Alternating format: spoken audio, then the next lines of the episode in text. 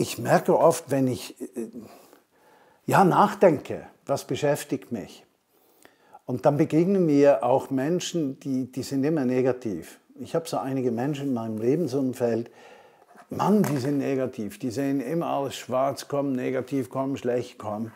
Und dann merke ich, wie diese Sichtweise sich auf mich legt, wie so ein richtiges Gewicht. Und ich merke, ich muss da ausbrechen.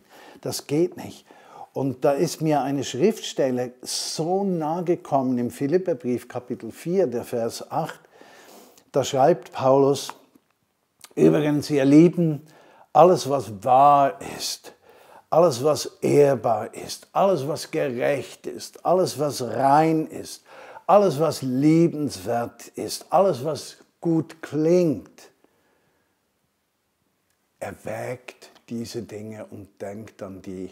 Und dann habe ich gemerkt, ich will mich an den guten und schönen Dingen, die Gott wirkt, aufbauen und den negativen Dingen nicht die Kraft geben, die ihnen gar nicht gehören.